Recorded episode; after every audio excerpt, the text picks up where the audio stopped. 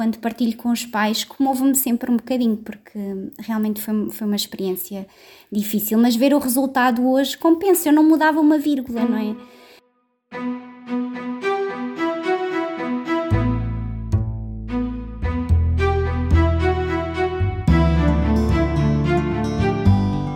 Bem-vindo ao Atlas Lipcast, o ponto de encontro dos amigos do Lip é aqui no Atlas Deepcast, onde falamos sobre fenda lábio-palatina de uma forma simples e descomplicada, que além de entender, tu poderás participar. Basta enviares uma crítica, uma dúvida ou uma sugestão de um tema que o Lip irá incluir num dos próximos episódios, por isso, fica ligado. O episódio de hoje é Sequência de Pierre Robin. O meu nome é Rony Furfur, eu sou médico dentista e comigo está Mariana Alface. Olá, Mariana! Olá, eu sou Marina Alface, sou terapeuta da fala. E também a Ana Rita. Olá, Ana Rita. Olá, eu sou a Ana Rita e sou enfermeira. E a Cleide Mondini. Olá, Cleide. Olá, eu sou enfermeira e sou de Bauru, Brasil. Hoje vamos falar de sequência de Pierre Robin, um evento que é mais frequente entre as fendas isoladas do palato Ana Rita, vamos então explicar o que é sequência de Pierre Robin. Claro, Rony. A sequência de Pierre Robin caracteriza-se pela presença de uma tríade de anomalias, que são a micrognatia, que significa que a mandíbula está pouco desenvolvida, a glossoptose, que é a língua mais deslocada para trás, ou queda da língua, e a fenda palatina, que é o céu da boca aberto, ou seja, em comunicação com o nariz. E é precisamente esta sequência de acontecimentos que ocorre muito precocemente no desenvolvimento embrionário. A mandíbula que se desenvolve pouco fica pequena, o que faz com que a língua fique lá mais para trás, impedindo o normal encerramento do palato. Esta sequência pode ou não estar associada a algum síndrome. Os síndromes já são situações mais complexas que implicam um conjunto de outras alterações, mas penso que vai existir um episódio acerca dos síndromes mais frequentes então nas situações de fenda. Tens toda a razão, Ana. Tens toda a razão. E há um episódio, de fato, do Atlas Deepcast que é dedicado exclusivamente a síndromes. Mas eu quero esclarecer, antes de nós continuarmos, a diferença entre síndrome e sequência. Na sequência, há uma origem comum para todos os sinais encontrados nessa malformação congênita. Na síndrome, ocorrem malformações que têm diferentes origens, sendo que cada uma dessas origens pode levar a uma sequência de eventos ou uma consequência direta. Então, feito esse esclarecimento, sabemos que nos casos de Robin, muitas vezes, não há um diagnóstico pré-natal e que, como nós vimos nos episódios anteriores, pode ser ainda mais perturbador essa situação para os pais, pois não existe na realidade a possibilidade de antecipar a situação de algum, e, e, de algum modo os pais se prepararem para a chegada desse bebê que terá algumas necessidades naturalmente acrescidas. A ausência de uma manifestação da fenda na face que seja visível pode deixar os pais muito mais confusos. Parece tudo normal quando eles olham e só quando olham para dentro da boca é que se deparam com a realidade. Ana Rita, por dentro e por fora, como é que isso é? É assim, eu penso que nas situações de Pierre Robin, apesar de não haver uma anomalia visível ou não tão visível como na fenda labial, porque de facto a micrognatia passa muitas vezes despercebida a olhos pouco treinados, os pais acabam por perceber que alguma coisa não está bem, porque muito destes bebés exibem, exibem desculpem, um elevado desconforto respiratório. São bebés, por exemplo, não toleram aquela tradicional forma de acolinho, de barriga para cima, embalado nos bracinhos os ruídos respiratórios ou roncos causam muita confusão aos pais numa fase inicial, mas em situações de fenda isolada, sem outras anomalias associadas de facto a expressões de Pierre Robin pouco severas, por vezes pode proporcionar aquela sensação de que por menos o meu bebê é um bebê normal. Uh, como mãe, posso partilhar que disse inúmeras vezes, até a Ana Leonor ter cerca de, de 3 anos, que parecia que tinha duas filhas diferentes, porque quando ela estava acordada durante o dia, Parecia que estava tudo bem, ela brincava, sorria, quase não chorava, não fazia birras, teve sempre um desenvolvimento fantástico, surpreendia-me de dia para dia com as suas aprendizagens e resiliência, só não gostava muito de comer. Mas estava tudo bem. À noite era um pesadelo. Ela lutava por cada inspiração que fazia, eu passava a noite a sofrer com ela, e às vezes, quando o final do dia se aproximava, eu e o meu marido comentávamos muitas vezes, não é? Que era a hora das pessoas abrandarem, descansarem, e eu já sentia taquicardia só de ir adormecer, porque o pior, a pior fase do nosso dia estava a começar naquele momento. E eu sentia muitas vezes que, que ela uh, queria tanto ir dormir, não é assim que falávamos, no ir dormir, ela ia buscar a sua fraldinha, as suas rotinas, toda muito, muito despachadinha, e, e depois não, e não fazia ideia, não é, daquele sofrimento todo que ia passar durante a noite. Verdade, Ana Rita. Posso imaginar a sua angústia, a sua apreensão e os medos enfrentados por você e sua família. Um tratamento efetivo para o seu bebê era o que te, teria te ajudado se tivesse sido feito um diagnóstico eficiente. Então, eu me coloco no teu lugar, né? É, e o desespero que vocês passaram ao acompanhar os períodos de sono de sua filha acometida pela sequência de Pierre Robin. O desconhecimento de como cuidar e tratar essa anomalia causa grande preocupação, pois esses bebês com sequência de PR Robin, eles desenvolvem a dificuldade respiratória e alimentar com graus e diferentes, de diferentes intensidade. Desenvolve a apneia obstrutiva durante o sono. Apesar da ausência da anomalia visível, a presença da fenda palatina, a micrognatia, a glospitose, a dificuldade respiratória e alimentar favorece o desenvolvimento de refluxo gastroesofágico e são fatores que causam grande impacto para os pais, uma vez que esse conjunto de sintomas afeta ainda mais o padrão respiratório, o ganho de peso e de crescimento e desenvolvimento, aumentando a preocupação dos mesmos, agravado pela ausência de conhecimento prévio e também pelo desconhecimento dos próprios profissionais quanto aos cuidados a serem dispensados ao, ao Pierre Robin. É, uma das grandes dificuldades pelas quais os pais com bebês que têm sequência de Pierre Robin podem passar é exatamente pela razão que vocês referiram, e no período do sono, a que a Ana falou agora há pouco, o medo associado ao risco de eventos inesperados durante esse sono dos seus filhos, dos seus bebês. A queda da língua, aquilo que a Cleide agora citou como glossopitose, Glosso é língua, ptose é queda. É, pode estar na origem, inclusive, de paragens respiratórias durante o sono. São as famosas apneias obstrutivas do sono. Sim, estas apneias obstrutivas do sono implicam um risco silencioso, oculto, que apavora os pais. A apneia do sono num bebê que se está a desenvolver pode ser altamente limitante à sua qualidade de vida, do seu crescimento, do seu bem-estar da disposição para a interação, para a aprendizagem e, em casos mais severos e continuados, do risco de morte súbita. E quando recorremos a uma junta médica, pelo menos há seis anos atrás, nem fazia parte dos diagnósticos, era comparável à apneia obstrutiva do sono de um adulto, que, na minha opinião, é incomparável. Estamos a falar de um ser que se está a desenvolver, que está a crescer. Exatamente, Ana Rita. Falamos desse risco, que é um evento grave que espreita todos os casos de apneia obstrutiva do sono, sejam bebês ou adultos, atenção, sejam ou não fissurados.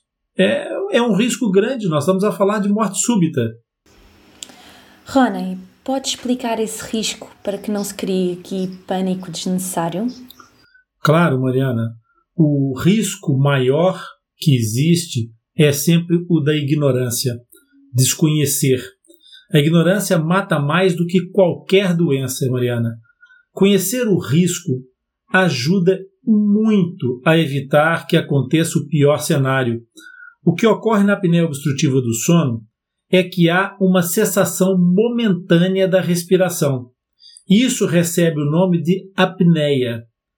E ao fim de várias apneias, o nosso cérebro vai se acomodando com esses períodos de cessação respiratória e começa a alargar, a aumentar a sua tolerância ao período de cessação.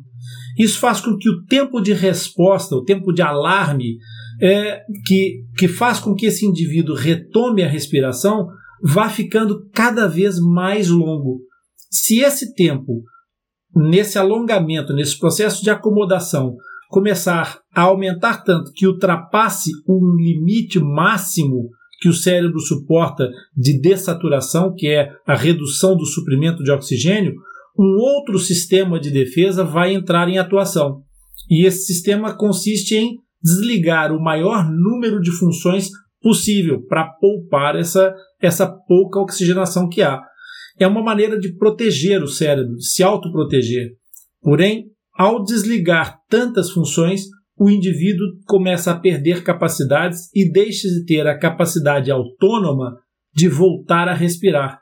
Uma espécie de desmaio, onde a respiração ficou parada antes, e assim dá-se o evento de uma morte chamada silenciosa.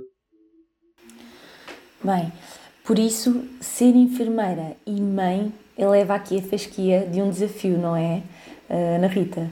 Uma mãe pode desconhecer estes factos, mas uma enfermeira sabe-o certamente. Se as mães ignoram esta informação, ao mesmo tempo que sofrem menos stress naquele momento, também elevam o risco de um acidente com o pior desfecho. Ana, como disseste, para ti as noites eram um pesadelo. Como é que a mãe, o pai ou o cuidador que nos ouve pode monitorizar a qualidade do sono dos seus bebés? O que é que tu, Ana, fazias e o que é que resulta, resultava com a tua pequenina? Primeiro, é muito importante que os pais consigam identificar estas situações. As situações muito severas de glossoptose, em que existe uma obstrução grave da via aérea superior, normalmente são facilmente percebidas antes do bebê sair da maternidade. Mas existem bebés, como a minha, que acordados não manifestam esse compromisso, a não ser que deitados de barriga para cima se não tiver nenhuma inclinação mas que ao dormir, com o relaxamento muscular, esta queda da língua é mais severa e compromete seriamente a respiração. Então, o primeiro aspecto que devemos abordar junto dos pais é ajudá-los ajudá a reconhecer estes sinais. Não é que percebam que o ruído respiratório de um ar que passa com muita dificuldade e em pouco volume, as pausas nítidas da respiração, as, as apneias, não é? que não há mesmo passagem de ar e que normalmente o bebê autoposiciona-se abruptamente, por vezes até parece que se sacode e volta a respirar a coloração em torno dos lábios ou dos olhos mais azulada, cianusada, a chamada cianusada, não é? que é mais azulada ou rocheada, as retrações ou covinhas no tórax, pelo esforço que fazem respirar, isto em casos mais severos ou em casos moderados em fases de agudização, ou seja, quando estamos perante uma infecção respiratória, uma constipação, estes sinais ainda são mais nítidos. Em alguns casos, pode ainda ser menos notório durante o sono, são chamadas apneias mais silenciosas, mas vamos percebendo pelas orelhas, pelo, pelas, orelhas desculpa, pelas olheiras e pelo déficit de crescimento. Depois é muito importante algum registro escrito, não é? Para depois poderem mostrar aos profissionais de saúde. Fazer uma espécie de calendário dos dias em que foram melhores e piores, do número de pausas que se, que se aperceberam e ainda o recurso a vídeos porque na maioria das vezes que se dirigem aos profissionais de saúde, os bebés estão mais acordados, ou mesmo que adormeçam não é? Num sono muito profundo, e pode, em alguns casos, ser, pode ser notório algum esforço, mas que na maioria dos casos, se levantarmos um bocadinho o bebê ou ele tiver de barriga para baixo, isto é revertido e como já referi, as apneias obstrutivas podem ser negligenciadas por alguns profissionais menos informados. Então, o registro por vídeo não deixa dúvidas, não é? Eh, é mesmo um registro mais fidedigno e conseguimos uh, transmitir uh, efetivamente o que é que está a passar no sono do bebê. E por este motivo, reforço mais uma vez que este acompanhamento deve ser sempre em contexto multidisciplinar para estarem familiarizados com estas problemáticas e com a complexidade desta situação. Mas voltando à questão, em alguns casos, uh, no, no, nosso grupo, podemos aconselhar a realização de exames mais específicos, podemos aconselhar a monitorização da saturação de oxigênio durante o sono, ou um monitor da apneia. E outra questão que costumo abordar com os pais é que também, às vezes, eles criam uma certa tolerância ao ruído do bebê. Eles habituam-se de tal forma àquela, àquele esforço respiratório que depois podem não perceber quando é que o esforço já está a ser uh, ainda mais grave, não é? E que precisa de alguma intervenção mais específica. Por isso é sempre importante que, na dúvida, consultem um profissional de saúde que conheça o bebê e mostrem estes registros em vídeo.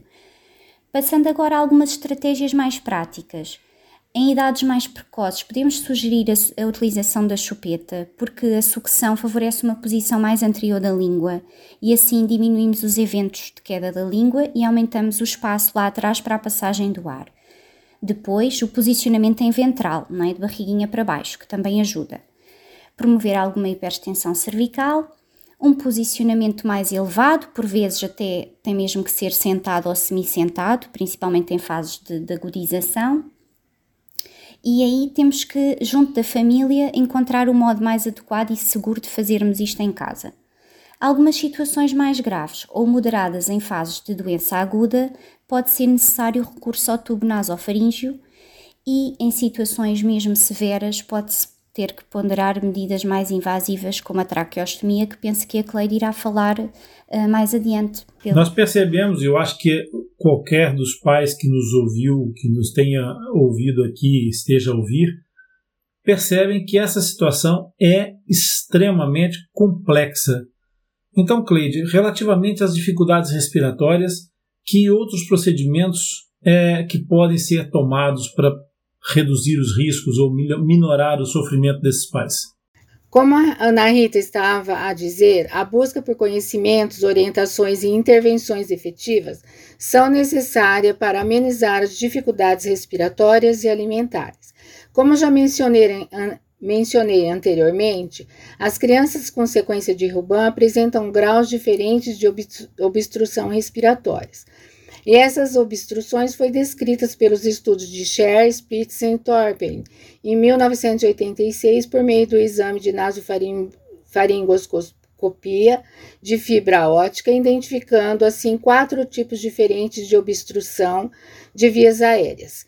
A obstrução tipo 1 consiste na retroposição do dorso da língua que entra em contato com a parede posterior da faringe abaixo do palato mole. A obstrução tipo 2 consiste na retroposição do dorso da língua com a compressão do palato mole ou partes dele quando há fissura contra a parede posterior da faringe.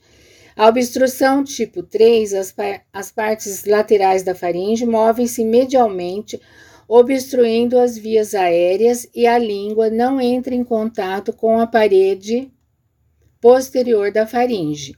E a obstrução tipo 4, a faringe se contrai de forma circular ou esfictérica e a língua não entra em contato com a parede posterior da faringe. Por isso é importante uma avaliação efetiva de cada caso, ou seja, cada bebê individualmente, a fim de determinar a melhor escolha de intervenção. Essa intervenção varia desde a colocação do bebê em posição prona que consiste na posição da criança de barriguinha para baixo, que promove a melhora da hiperextensão da região cervical, do pescocinho, mantendo a abertura das vias aéreas e a língua fica mais anteriorizada para frente. É importante observar ruídos respiratórios, cianose perioral, então aquela, aquele azulado em volta da boquinha, quando não ocorre a melhora, pode ser indicado então a intubação nasofaríngea. Essa modalidade de tratamento clínico é indicada nos tipos 1 e 2 de obstrução respiratória, quando permanece o desconforto respiratório com cianose, retração de fúrcula ou retração intercostal e retroesternal, apneia ou saturação de oxigênio menor ou igual a 90%, tanto no tipo 1 quanto no tipo 2 de obstrução. Os casos de obstrução respiratória, tipo 3 ou 4, geralmente associado a outras síndromes, necessitam de intervenções cirúrgicas, como traqueostomia e ou gastrostomia. Bem, é sem dúvida uma situação que exige uh, muita atenção e avaliação por parte dos profissionais, mas a partir dos pais, não é? Exige alguma calma, alguma tranquilidade para encontrar as tais estratégias e ou procedimentos que também melhor resultem para os seus filhos e para eles, não é? que funcionem no contexto familiar. Mais do que aplicar algumas das estratégias, não é? É necessário procurar, lá está, esta especialidade e o profissional que também esteja informado e atento eh, e que esteja disposto também aqui a acompanhar e a ajudar a ultrapassar estas dificuldades eh, que vão surgindo. Como enfermeiras e estando na primeira linha de contato com os pais, vocês sentem que o acompanhamento mais de perto e frequente com estas famílias é importante? E de que forma é que o fazem? Será que há diferença entre as duas margens do Atlântico? Acredito que não haja diferente, em, diferença entre as margens, as margens do Atlântico. As dificuldades são as mesmas. O que podemos evidenciar por relatos da Ana, Rita, similar aos das nossas mães do lado de cá do Atlântico, referindo as mesmas ansiedades, medos, preocupações, angústias. E com certeza, o acompanhamento presente, de perto, por profissionais capazes de realizar avaliações efetivas com diagnóstico precisos, proporciona melhores condições de vida, tanto para o bebê quanto para a família.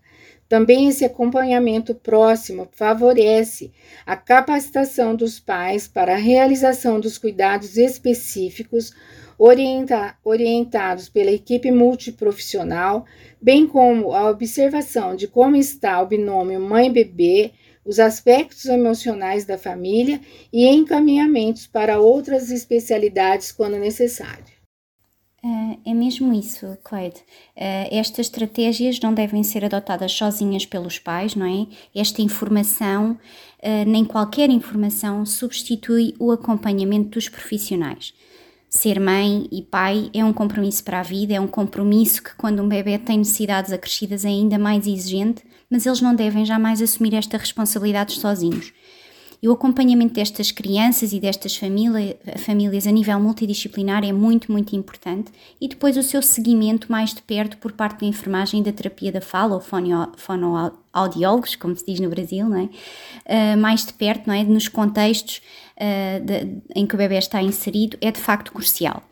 Sabemos que nem todas as equipas funcionam desta forma, mas remetendo-me à nossa equipa e ao meu papel enquanto enfermeira, este acompanhamento deve começar imediatamente na fase, numa fase pré-natal, para começarmos logo a construir uma relação terapêutica com estes pais, oferecermos apoio emocional, promovermos a aceitação do diagnóstico, a vinculação ao bebê, a capacitação para os cuidados após o nascimento e depois de modo pontual para monitorizar o crescimento e desenvolvimento do bebê, avaliar as suas necessidades e da família, adequando as estratégias a cada situação e ainda nas fases-chave das intervenções cirúrgicas. Os períodos de doença aguda são também complexos e exigem acompanhamento. O impacto que tem uma simples constipação num bebê com estas características anatómicas é muito mais severo e por esse motivo a transição para a creche pode também ser outro período crítico na vida destas famílias e logo outro momento-chave da nossa intervenção. Nesta fase, mesmo junto às instituições educativas, numa perspectiva de sensibilização, mas também de integração nos cuidados.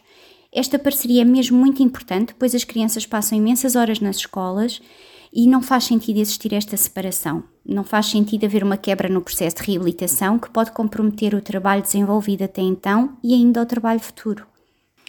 Concordamos em absoluto contigo, Ana Rita.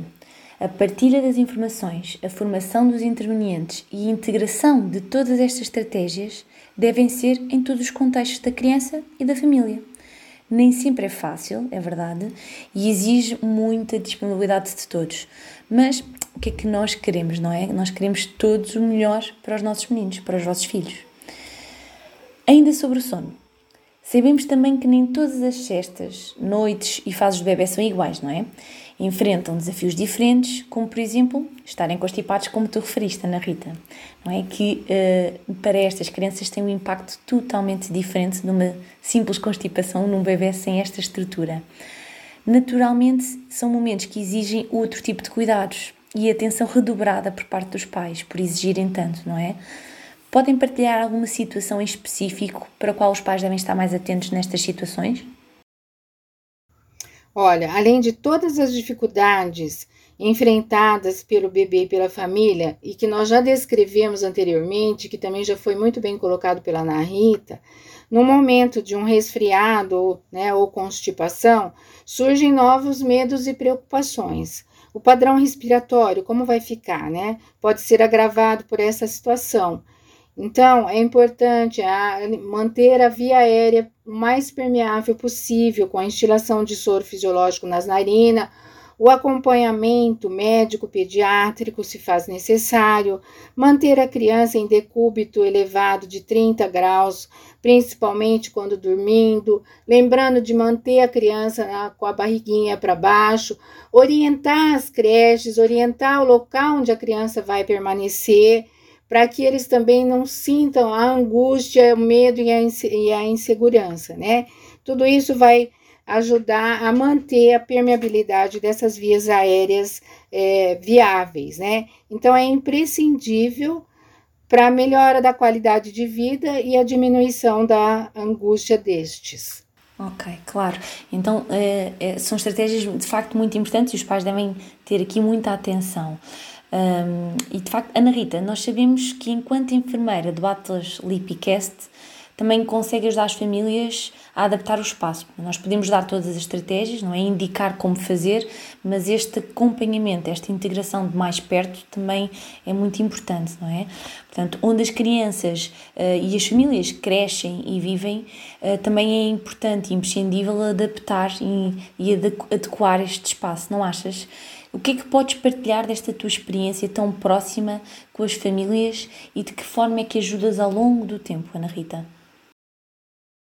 Uh, relativamente ao sono, é aquilo que expus uh, anteriormente, não é? Encontrar, mediante uh, o que temos disponível em casa e a gravidade de cada situação, a estratégia que mais se adequa a cada bebê.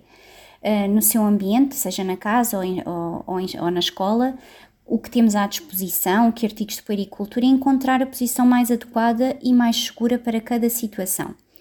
Alguns berços elevam, outros a cabeceira não, não eleva, portanto temos que arranjar uma forma de, de fazer a inclinação um, desejável.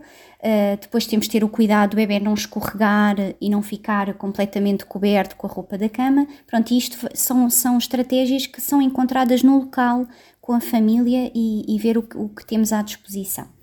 E este trabalho que é realizado em relação ao sono é, é sempre nessa mesma perspectiva para as outras necessidades, não é? Avaliando o bebê no seu todo, no contexto da sua família, esta individualização, não é? Trabalhar no contexto com os diferentes intervenientes, adequando as necessidades e os recursos uh, que, que estão disponíveis ao longo de todo o processo de reabilitação nos períodos agudos ou nas idades-chave de desenvolvimento, como já referi anteriormente.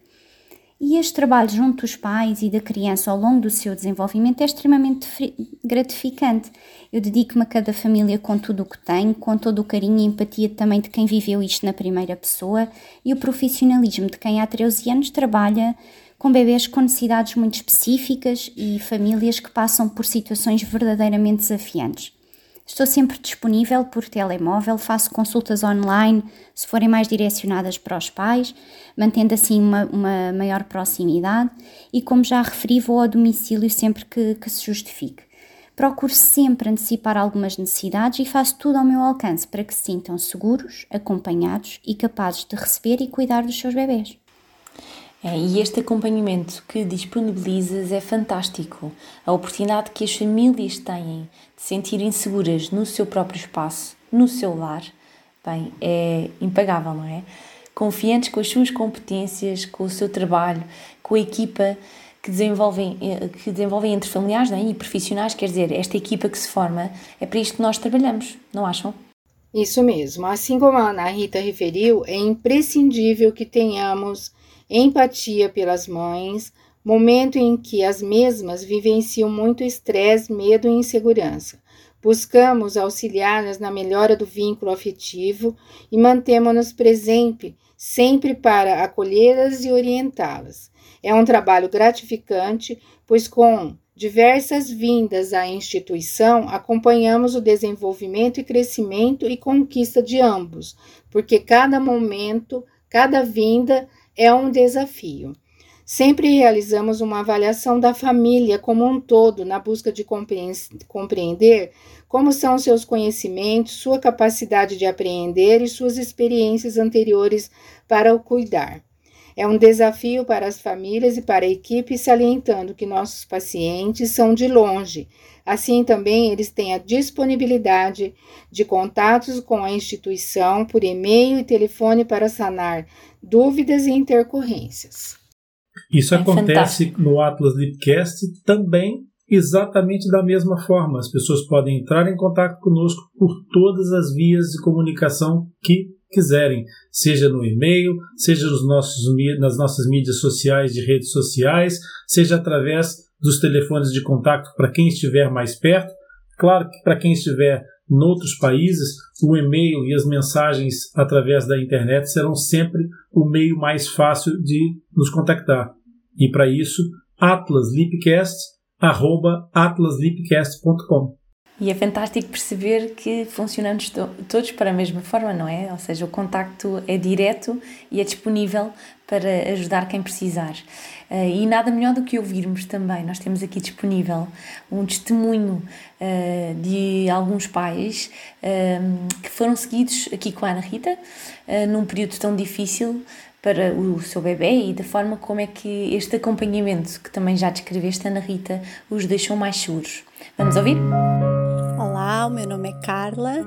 Eu e o meu marido Ricardo tivemos uh, um bebê o ano passado, o nosso David, que nasceu a 15 de março de 2020. Eu, o David foi diagnosticado com fenda palatina apenas dois dias depois do, do nascimento e eu lembro-me do meu marido andar à procura de um biberão especial, senão não podíamos sair do hospital. Portanto, vimos-nos deparados com não só com o nascimento do nosso filho, não é? o nosso primeiro filho, que já traz muitos desafios, com o precisarmos de, de coisas novas que nem sequer sabíamos que existiam e, e abraços com, com uma situação que não, que não conhecíamos e, e termos de lidar com as, com as necessidades especiais que, que se nos depararam. Foi realmente uma época extraordinariamente difícil, por todos os motivos. Tivemos a grande sorte de, através de um contacto de umas terapeutas da fala, chegarmos a uma equipa multidisciplinar no Porto fabulosa, absolutamente fabulosa, e ficamos desde logo muito bem acompanhados em termos de, de de vários profissionais, terapia da fala, uh, e com o Dr. Rony, sentimos-nos extremamente acompanhados. Um, Lembro-me de uh, três ou quatro meses de cirurgia, alguém me ter dito: Ah, seria bom marcar uma consulta com a enfermeira Rita, que nós não conhecíamos. Eu vou ser sincera, vou abrir aqui o coração, vou ser sincera. Quando me falaram com a consulta, da consulta com mais uma profissional, eu pensei: ah, será que é preciso? Não que não quisesse conhecer a enfermeira Rita ou que não achasse que era importante, mas se calhar algum cansaço, sobretudo também termos algumas consultas online e de pensar, ai, mais uma profissional, será que é mesmo preciso? E era, era mesmo preciso. Tivemos a consulta online, a primeira com a enfermeira Rita antes da cirurgia, eh, e nesta consulta ela explicou-nos muito calma e detalhadamente aquilo que iria acontecer, com aqueles pormenores que nós não sabemos e que é importante que saibamos. A enfermeira Rita uh, deu-nos um, um, documento precioso, porque às vezes nós achamos que lembramos de tudo, mas depois não lembramos. E ela deu-nos um documento com todos os detalhes, toda a informação que nós precisávamos saber para a cirurgia. E isto foi puro ouro. Foi mesmo fundamental para nós nos podermos organizar. Logo a seguir à cirurgia, um, nem sempre estão ali as enfermeiras que sabem exatamente o que é preciso ou as auxiliares. E eu sabia que o meu filho, que tinha sido operado especificamente à fenda palatina, não podia comer coisas quentes e não podia comer coisas com grumos e não podia um certo número de coisas. Então eu estava ali e eu pude ser advogada dele. Não tínhamos ali a enfermeira Rita ao pé, infelizmente, mas estes pormenores nós de saber com todo o rigor, com todo o pormenor, qual é o melhor curso de tratamento para a vida e como é que nós podemos prestar os melhores cuidados informais foi fundamental. E de repente, para além de todos os desafios da parentalidade, de, de sermos pais, temos de aprender também Uh, estas, novas, estas novas coisas que é, que é preciso saber para, para cuidar de um bebê com fenda palatina. Então, nesse sentido, a enfermeira Rita foi assim uh, maravilhosa. E vem aqui, há aqui um fator muito, muito importante, que é precisamente o facto dela, dela também já ter passado pelo mesmo. E acho que isso não é que seja essencial, não é?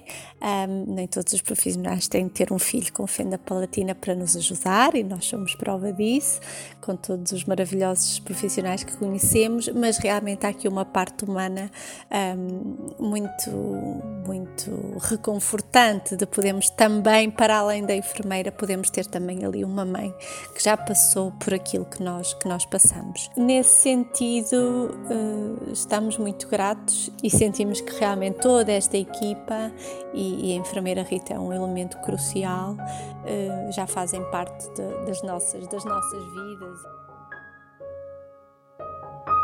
Além da dificuldade respiratória que esses bebês podem manifestar, que outras complicações os pais poderão encontrar? Como a Rita já referiu, a sequência de Robin, além das dificuldades respiratórias vivenciadas, eles podem apresentar as dificuldades alimentares com as dificuldades de sucção e deglutição do bebê, que vão favorecer a um déficit ponderostatural, dificultando e interferindo no seu crescimento e ganho ponderostatural. É, a dificuldade para esses bebês, então, também reside na alimentação, que é tema do nosso episódio número 15 do podcast Lipcast. Na forma como conseguem, logo nos primeiros tempos, alimentar-se com o leite materno ou com leite artificial. Realizar a sucção, seja no peito da mãe ou no biberão, está relacionado com a sequência de eventos que vocês referem: o queixo pequeno, queda da língua, a presença da fenda, um conjunto de situações que não favorecem o movimento da extração eficaz desse leite, de forma segura, para o bem-estar e para o crescimento desse bebê. Exato. Nesses bebês, as dificuldades alimentares são frequentes, devido não só à obstrução respiratória alta, como também ao reto posicionamento da língua, que dificulta o posicionamento do bico da mamadeira sobre a língua para a sucção adequada.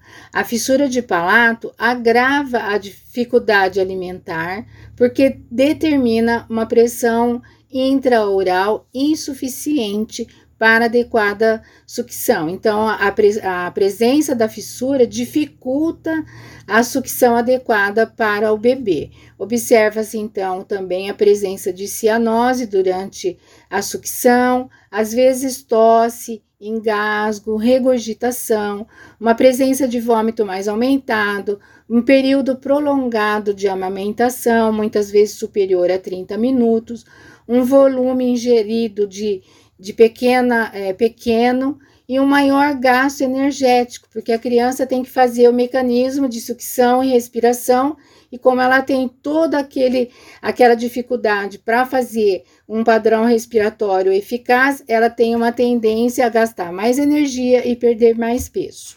Pois é, Cleide, gerir a sucção, a extração do leite, engolir este leite e respirar ainda representa um grande desafio para estes bebés. E de facto, quando colocamos sobre a balança o cansaço que eles exercem para esta atividade e o aporte calórico que ganham dessa refeição, muitas vezes os pratos encontram-se desequilibrados.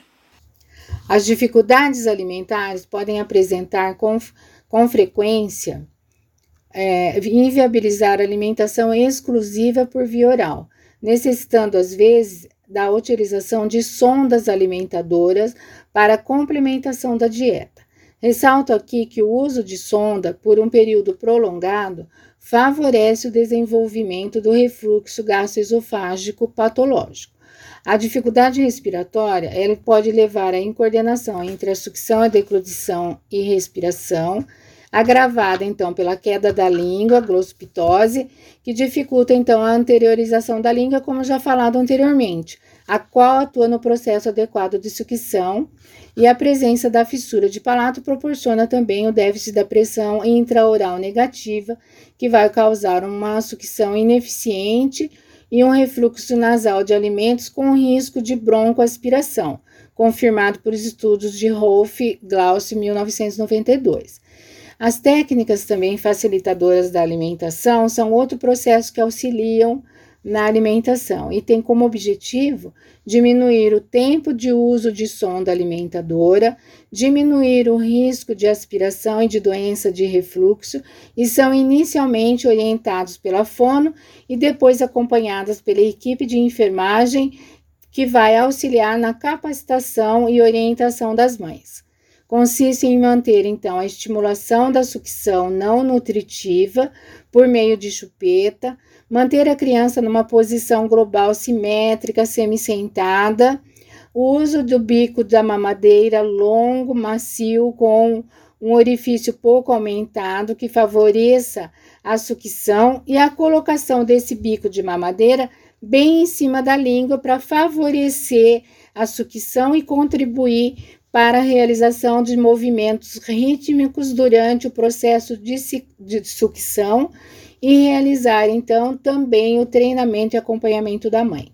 Eu tenho a certeza absoluta que irá surgir na cabeça dos pais um momento de dúvida, porque uma das coisas que nós frequentemente insistimos é que o uso da chupeta nos bebês, especialmente com fenda, deve ser evitado. Aqui nós recomendamos a chupeta. Isso é importante realçar para que os pais percebam que a chupeta é um instrumento terapêutico que foi criado com esse objetivo. E às vezes a utilização indevida da chupeta é que leva aos problemas. Por isso, nós não somos contra a chupeta enquanto elemento terapêutico. Nós somos contra a chupeta enquanto um elemento lúdico e interveniente nas funções que essa criança precisa aprender de forma correta e não viciar de forma incorreta. E a alimentação pela própria boca do bebê, ela pode não ser possível, pode até não ser segura devido a esses riscos que a, que a Cleide citou de aspiração do leite para o interior dos pulmões, a, a microaspiração, ou muitas vezes porque o bebê não está ganhando peso como era esperado.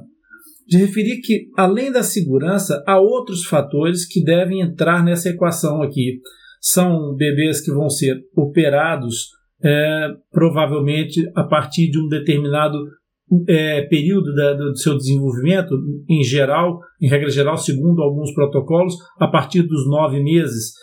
Então, eles precisam atingir esse estatuto ponderal que seja suficiente, necessário para que a cirurgia decorra com segurança. Então, nesse sentido, a intervenção da nutricionista pode ser uma mais-valia, concordam? Sem dúvida. Um, reforçar que realmente, uh, pelas necessidades do bebê, e como a Cleide já referiu e o, o Ronen reforçou, pode ser necessária a utilização da sonda por maior ou menor tempo consoante a situação. Uh, bem como uma alimentação mais lenta se o bebê tiver um refluxo importante. E a nutricionista é sem dúvida, sem dúvida uma parceira essencial no caminho destes bebés. É necessário reforçar muitas vezes o aporte calórico diário, pela dificuldade de crescimento destes bebés, que, a par da dificuldade alimentar, uh, têm um consumo energético imenso, que é agravado por esta dificuldade respiratória, que já foi muito falada aqui hoje, e este esforço constante do bebê para respirar, a par destas dificuldades alimentares, faz com que seja muito difícil crescer, ganhar peso e assim a intervenção da, da, da, nutricionista para enriquecer a dieta deste bebê, reforçar caloricamente a alimentação deste bebê é muito importante para equilibrarmos aqui os pratos da balança e orientar até muitas vezes os pais nos desafios que depois vão enfrentar relativamente à diversificação alimentar. Pois é, e até porque nós hoje em dia sabemos que a alimentação pela boca serve mais do que apenas para nos nutrir. É muito importante, sem dúvida, e é prioritário, mas é uma experiência que deve ter inicialmente esta componente exploratória, onde a boca do bebê, que está repleta de tantos receptores, apropria as várias texturas, temperaturas e consistências dos alimentos é também a fase em que eles conhecem o mundo através da boca, não é? Que levam tudo à boca e tudo serve de facto para explorar com a boca. Mas este também é um tema que nós já abordámos no episódio sobre a alimentação e que é muito importante. Mas isto para concluir que a nutrição é muito importante, mas também temos esta outra vertente que a nutrição nos pode ajudar de diversificar, não é? Estas questões alimentares e que fazem tanta falta. Acima de tudo, queríamos que a alimentação então seja um momento de prazer para o bebê, para a família, para todos, não é? No caso destas crianças, esta fase pode estar comprometida, não pode? Uh, sem dúvida que, que, poderá estar e está muitas vezes comprometida, não é? E alguns aspectos são quase impossíveis de contornar. Um bebê que fica extremamente cansado para se alimentar, que se engasga frequentemente durante a alimentação, que a determinada altura uh, que estava em diversificação alimentar, a sua dieta no pós-operatório é alterada e ele volta a comer tudo líquido e a determinada temperatura e a consistência é sempre a mesma. É claro que este prazer oral vai estar comprometido, mas nem por isso devemos descurar este aspecto. Daí também termos um protocolo de cuidados pós-operatórios muito sensíveis a estas questões da oralidade. E quais é que foram as maiores dificuldades da mamã Ana Rita na alimentação da sua menina?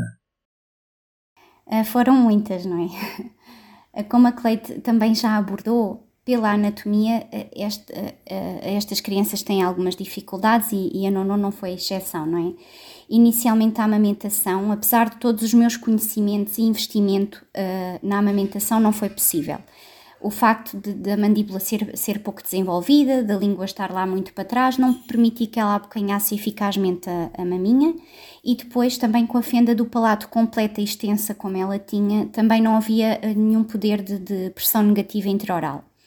E por esse motivo e de modo a conseguir potenciar os benefícios do leite materno, eu extraí até aos 10 meses da, da nonô leitinho com a bomba e ofereci uh, por biberão. A transição uh, para o biberão, isto após o nascimento, como a maminha não, não foi possível, demorou cerca de uma semana. Até lá tivemos que recorrer também à sonda de alimentação.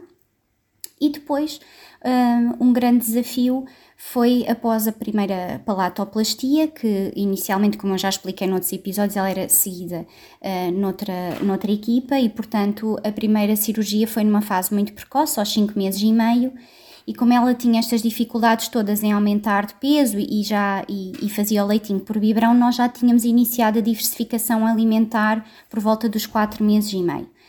Uh, mas estava longe ainda de estar consolidada, ou seja, não havia ainda uma interiorização das texturas, dos paladares, e, e ela, ainda sem haver esta aprendizagem consolidada, foi submetida então à palatoplastia e havia um protocolo pós-operatório muito rigoroso, que durante sete semanas uh, só, a alimentação só podia ser mesmo líquida, nem sequer semi-pastosa, nada, era absolutamente líquida, só fria, uh, que eu depois acabei por dar também à temperatura ambiente, mas reforçavam que, que teria que ser fria.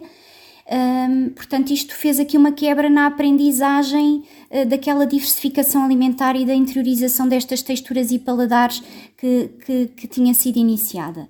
E depois, para além disso, houve ainda uh, a situação de, das talas. Uh, a Nono, durante este tempo todo, teve que, que usar, de pós-operatório, teve que usar talas, uh, que também explicava aquilo, que também prejudicou aquilo que a, que a Mariana referia, não é? Que era, é muito importante a exploração oral, eles conhecem o mundo pela boca durante o primeiro ano de vida. E o facto de quase dois meses nesta fase de, de, de prazer oral estar impedida desta exploração por completo, também acho que teve, teve um peso importante não é, eh, em relação à alimentação e à forma como depois uh, a Ana Leonor aceitou a diversificação alimentar.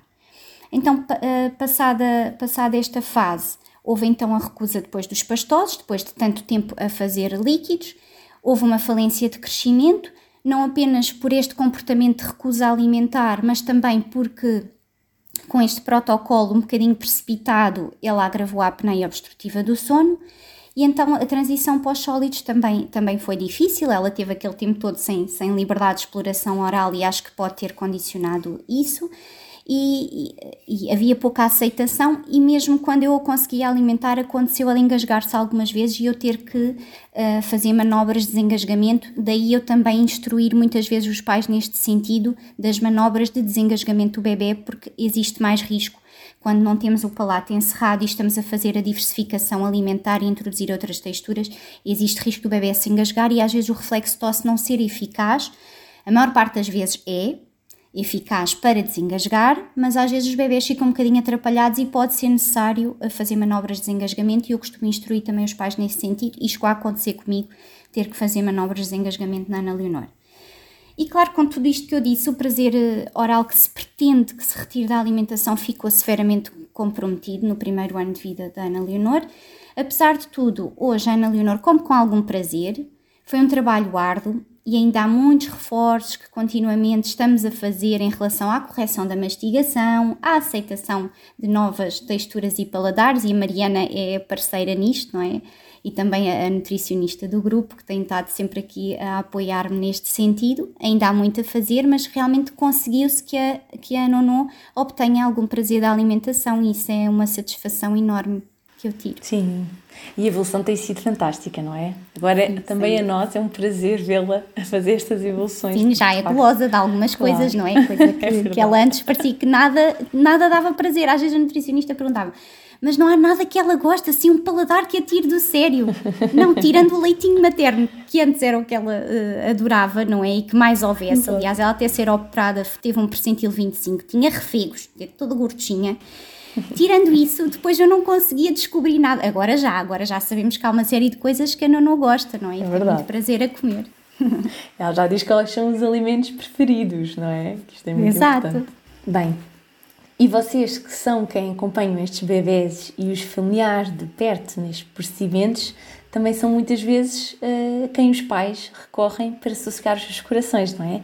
Para fazer as perguntas que muitas vezes desfogem uh, na hora da consulta com o médico, para esclarecer, para esclarecer também as dúvidas, como é que devem cuidar, de como é que devem tratar dos seus bebés, tal como já falámos também nos episódios anteriores.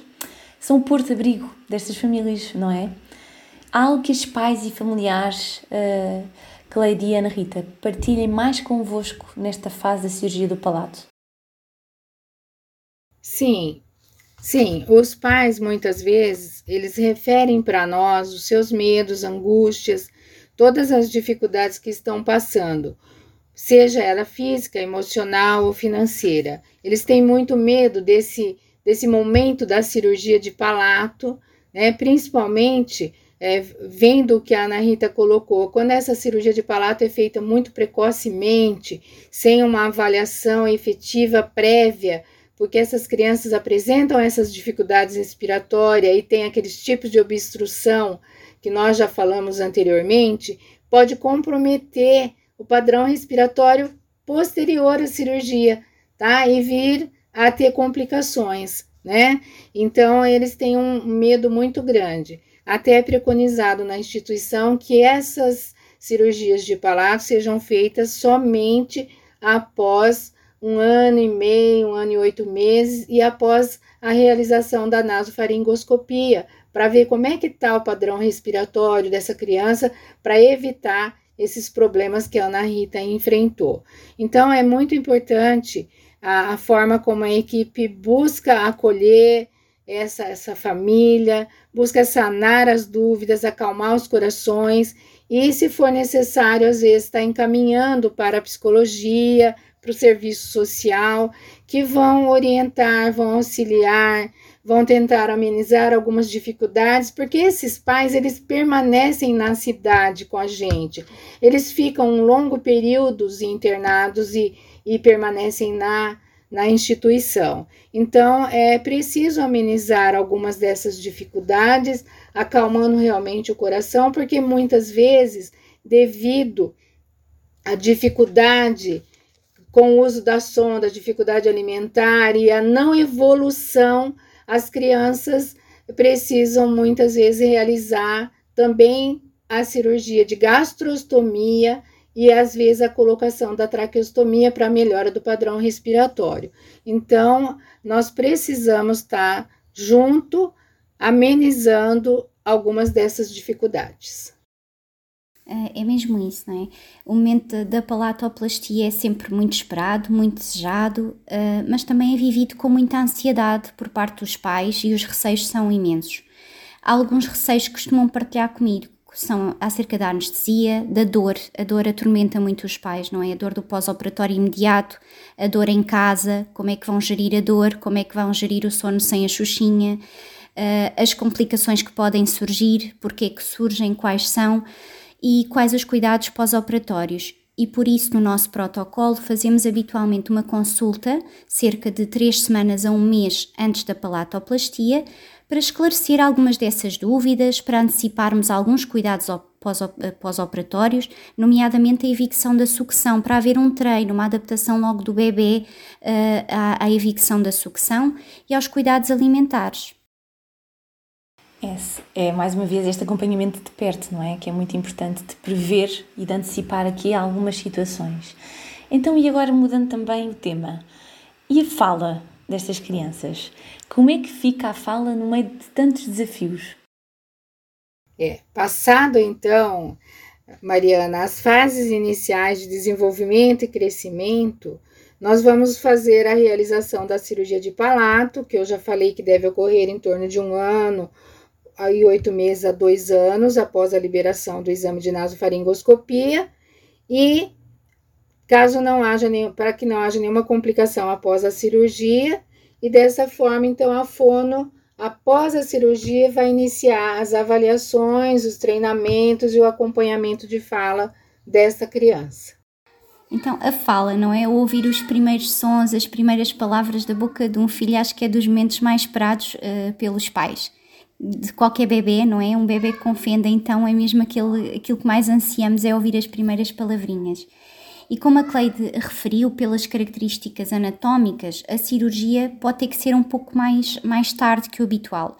No protocolo do grupo, estrategicamente por uma questão de desenvolvimento da linguagem, é habitualmente feita a palatoplastia em torno dos nove meses. Mas claro que nestas situações, se estivermos perante uma obstrução grave da via aérea, podemos ter que adiar eh, este protocolo e adequar às, às características do bebê. E claro com o palato ainda aberto, a contração das estruturas para a emissão do som é diferente e torna esta emissão mais difícil. Mas isso as nossas terapeutas são quem melhor pode explicar e eu não me vou alongar mais relativamente a isso mas dizer que a estimulação da linguagem começa muito antes de saírem as primeiras palavras, não é? É uma preocupação junta nossa de junto dos pais reforçarmos esta necessidade de comunicarem, comunicarem muito com os seus bebés e às vezes falamos, acho que disse logo na primeira visita que faço com as terapeutas da fala à casa dos bebés, não é? De estimularem esta comunicação com o toque, com a mímica facial, o olhar nos olhos, o estimular os dois ouvidos, não é? O falar de um lado e falar do outro, dar a maminha de um lado e dar a maminha do outro, até o biberon fazermos esta esta alternância, não é? E fazer toda esta estimulação, a sonoridade das palavras, as diferentes entoações, no fundo é falar muito, falar muito com os bebés, explicar tudo o que vamos fazer, no fundo pedir autorização, comunicar todos os, tudo o que vamos fazer ao bebê. Um, para, para, treinarmos aqui uh, logo esta, esta comunicação.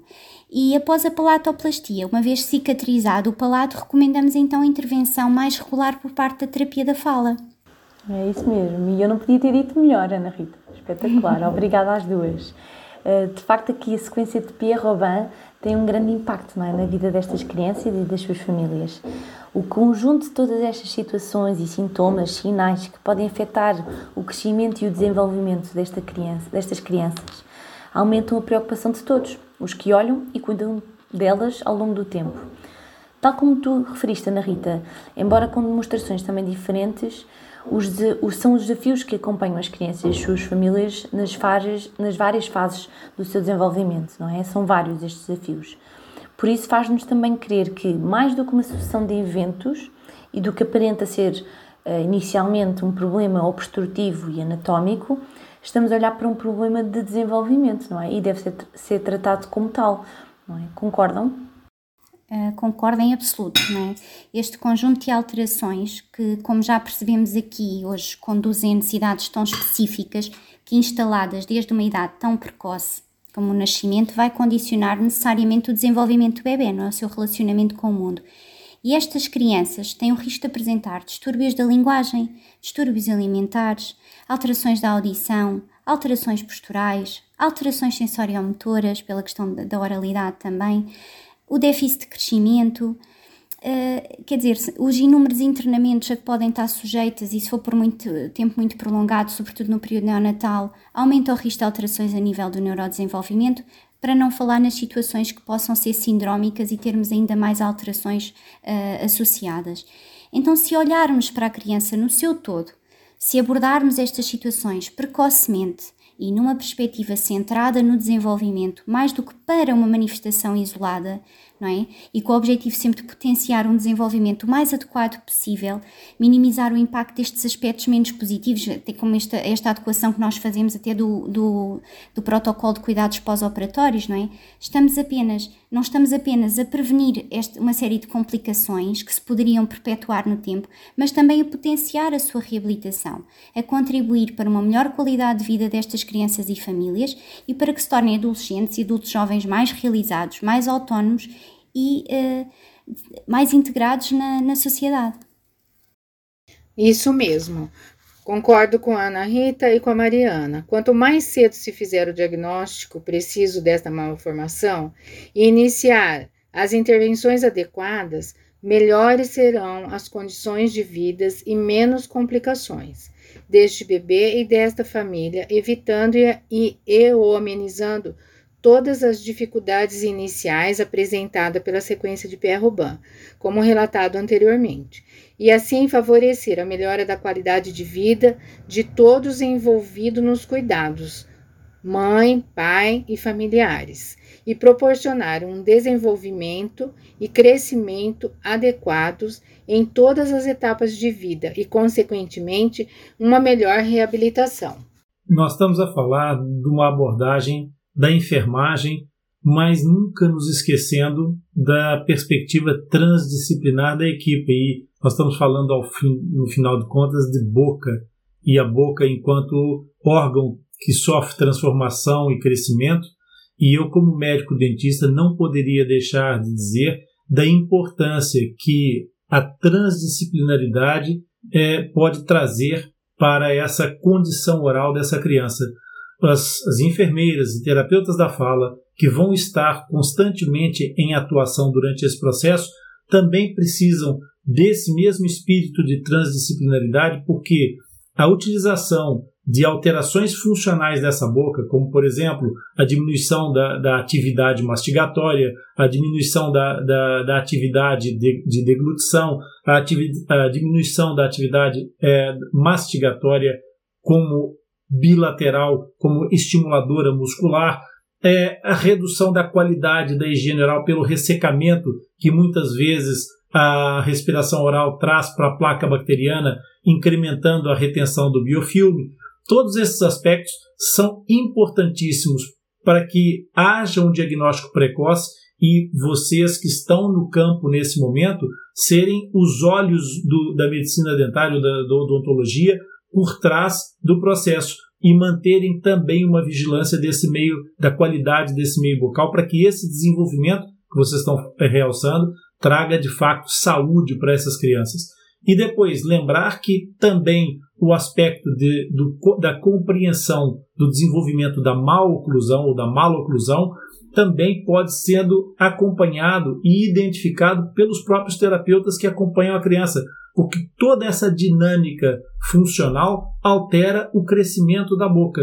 E alterando o crescimento da boca, nós vamos ter uma consequência, por exemplo, vou pegar num exemplo, o palato ogival, o palato a, a estreito, o céu da boca ficar estreito e muito para frente e muito profundo. Isso vai ter, vai ser consequência, mas também vai ser causa de dificuldade para o trabalho da fonoaudiologia, da terapia da fala. Portanto, há aqui uma relação de, é, de interação entre todas que é muito importante. Por isso, tendo em conta essas dificuldades que nós fomos mencionando, na experiência de vocês, que outras ajudas profissionais ou de especialidades podem ser mais necessárias? Uh, não falando no cirurgião e no ortodontista e nessa equipa que, que ninguém se esquece, não é? Queria acrescentar, sim, a ajuda do fisioterapeuta e de osteopatia, que pode ser, sem dúvida, uma mais-valia nas questões posturais e também para promover esta harmonia do crescimento craniofacial, não é? E também a nível respiratório. E é também neste sentido que também motivada aqui pela, pela minha experiência pessoal e profissional que irei, espero ainda este ano concorrer uh, à especialidade em reabilitação e assim aumentar ainda mais as minhas competências para ajudar estas, estas crianças e estas famílias. E ainda como não podia deixar de ser a psicologia, não é? Estes pais passam por momentos verdadeiramente estressantes e angustiantes e por vezes precisamos de solicitar esse acompanhamento. Uh, até como em determinadas fases do desenvolvimento, algumas crianças também podem necessitar, ou para avaliação do desenvolvimento, para, para identificar aqui alguma comorbilidade que até possa existir, ou até para trabalho, depois numa fase mais da adolescência, da autoimagem, da autoestima e outras situações. Pode ainda haver, eh, ser necessária intervenção da terapia ocupacional se houver alguma alteração sensório-motora. Ana Rita, já partilhaste um pouco da tua história como mãe de uma criança com, com essa condição, com a, a sequência de Pierre Robin. Existe mais alguma coisa que tu pudesses ou que gostarias de partilhar conosco? Quer deixar uma mensagem aos pais e aos amigos lá de casa? É verdade, já partilhei muito do que tem sido este percurso como mãe e como enfermeira e de como isto se tem interligado, não é? Este mãe enfermeira ao longo de, de, deste tempo. E tem sido um percurso com momentos difíceis, mas também com imensas alegrias e um orgulho uh, que não cabe em mim. Ouvir a não falar, como fala, não é? E o Dr. Rony é testemunha. Uh, o cantar, o respirar sem esforço, o dormir sem sobressaltos, são os exemplos de que estamos num bom caminho, de que escolhi os parceiros ideais para esta luta mas o trabalho não para, a nossa Mariana é testemunha, não é? Estamos sempre a, a trabalhar, isto é um caminho que se tem que percorrer. Um, e queria deixar então uma mensagem de uma mãe uh, para os pais. Se tiveram um bebê uh, ou vão ter, muitos parabéns. Uh, por muito assustador que vos possa parecer, um bebê é sempre uma benção e é muito mais do que a sua condição, não é? confiem que estão à altura do desafio, que são os melhores parceiros que o, seu bebê, que o vosso bebê pode ter, e eu acredito, e a vida assim me tem mostrado, que tudo tem um propósito. E procurem a equipa certa, não é? Uh, porque vai ajudar imenso uh, a cuidar e a, fazer este processo um bocadinho mais fácil, como vocês já ouviram pelo meu testemunho. Envolvam as pessoas à vossa volta, não vivam uh, de modo nenhum este processo sozinhos. Desfrutem muito o vosso bebê, de cada sorriso, de cada balbuciar, de cada passo no caminho da autonomia, porque passa tudo muito rápido, às vezes até rápido demais. E com mais ou menos compromisso, vai ser ou é um bebê muito especial. E todos os dias nos vão surpreender e trazer algo novo. Portanto, e agora uma mensagem aqui um bocadinho mais alarmista, não é? Para os profissionais de saúde, porque uh, cuidam diretamente ou indiretamente destas crianças e famílias, o mais importante é ouvir, ouvir a preocupação dos pais. Os pais conhecem os seus bebés melhor do que ninguém e nunca desvalorizem uma preocupação de uma mãe. A sequência de Pierre Robin é uma situação grave, pode colocar em risco a vida do bebê, como já percebemos, e há ainda muito desconhecimento uh, sobre a mesma. Se vos parece se, se aparece na vossa consulta, numa urgência, no internamento, mesmo que não seja um hospital específico, não é? num contexto, uma criança com esta problemática, informem-se, procurem outros recursos, adequem procedimentos. E mais importante, uh, reforcem, valorizem sempre a opinião dos pais que também conhecem os seus bebês e, as, e estas dificuldades e eles são parceiros de cuidados, mas não devem cuidar sozinhos. Portanto, temos que estar eh, ao lado deles, apoiá-los e não os deixar viver este, estas dificuldades sozinhos. É, tudo isso que a Ana Rita colocou é muito, muito importante. Então, como mensagem, eu acho que, como profissionais, valorizar, ouvir, escutar as queixas da mãe, da família, né, dar a, a, devida importância, buscar conhecimento, ir atrás da informação daquilo que a mãe está referindo. Isso é muito importante para que realmente a gente possa contribuir para a vida desse bebê. Então, é, a Rita, melhor do que ninguém, colocou a experiência dela, uma experiência, apesar de momentos dolo, doloridos, né, mas uma experiência riquíssima que eu acho que vai contribuir, vai ensinar, vai auxiliar muitas mães, muitas pessoas que ouçam o nosso Lipcast, né? Vai contribuir valoras, valorosamente. Então, é, eu acho assim que o nosso trabalho enquanto profissional da saúde, enquanto enfermeiros, é um trabalho que envolve muito amor, que envolve a equipe de enfermagem como um todo, que envolve a equipe multidisciplinar e que envolve a capacitação de cada cuidador, de cada mãe, né? E que a gente possa transmitir cuidado, segurança e muito carinho com essas mães, porque ter um, uma criança com sequência de Robin que às vezes no início está evoluindo bem, mas que aí a partir do primeiro mês começa a ter dificuldade respiratória e ninguém sabe o que está acontecendo, é muito doloroso. Então, a gente precisa escutar, a gente precisa ouvir e valorizar. Então, eu deixei uma frase aqui, né? O que fazemos para nós mesmos somente morre conosco, mas o que fazemos para os outros e para o mundo permanece e é imortal. É, sem dúvida, sem dúvida nenhuma que é uma honra enorme poder participar e partilhar da vida dessas crianças, da vida dessas famílias, e é exatamente essa abordagem que o Atlas Deepcast partilha com todos vocês.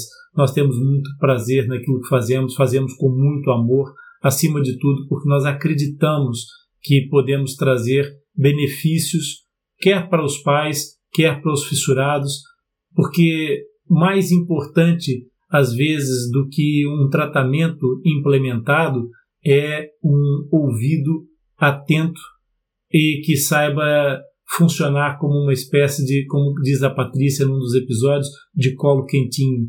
Às vezes é só isso que é, que é o que faz falta.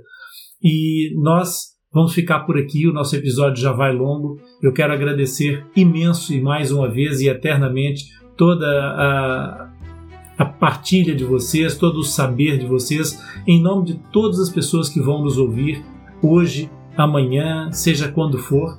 É, muito, muito bem haja por tudo que vocês fazem e que vão continuar a fazer ao longo das vossas vidas profissionais e ao longo de, do nosso projeto, do nosso portal Atlas Lipcast.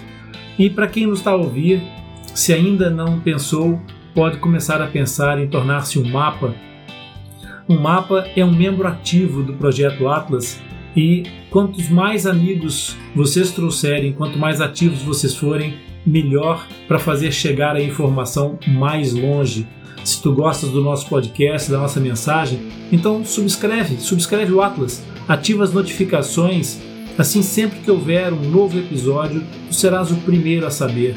Muitas vezes as comunicações nos e-mails podem faltar. Vão ao site do Atlas, ao site do nosso podcast, do Atlas Ipcast, e inscrevam-se diretamente no podcast. Lá vocês conseguem ativar o sininho, seja através do Spotify, do Deezer, do Google Podcasts, do Apple Podcasts, em qualquer agregador vocês conseguem saber sempre, ser sempre informados, desde que ativem os sininhos. E muito importante, tentem partilhar isso para que a gente consiga arrebentar a bolha, para que a gente consiga sair desse mundo, desse aquário que muitas vezes se torna o mundo das fendas. Então, pense nisso. Esse projeto está a criar uma tribo, uma comunidade, e assim nós vamos conseguir levar o nosso projeto mais forte e mais longe. Se tu quiseres, vais ao nosso site, inscreve-te, subscreve o nosso projeto www.atlaslipcast.com. Lá vais encontrar diversas maneiras de entrar para essa comunidade. Com a tua ajuda, nós poderemos criar mais conteúdo, expandir a nossa capacidade de ajudar mais pessoas e quem sabe, quem sabe até onde é que nós podemos levar isso, esse nosso portal. Se tu não puderes tornar-te um mapa, há outras formas de nos apoiar, como eu disse, com a tua classificação, com o teu comentário, com as tuas perguntas. Faça chegar a nós as tuas dúvidas. Nós vamos fazer podcasts para atingir o maior número de pessoas e as suas dúvidas. Por isso, o que nós queremos é fazer com que tu aprendas mais sobre esse tema que é tão apaixonante para todos nós. Fica ligado, pois o próximo episódio eu tenho certeza vai ser incrível e tu vais adorar. Visita o nosso site, o Lipe espera por ti. Obrigado, meninas, obrigado pela tua audiência e por estar conosco nessa jornada.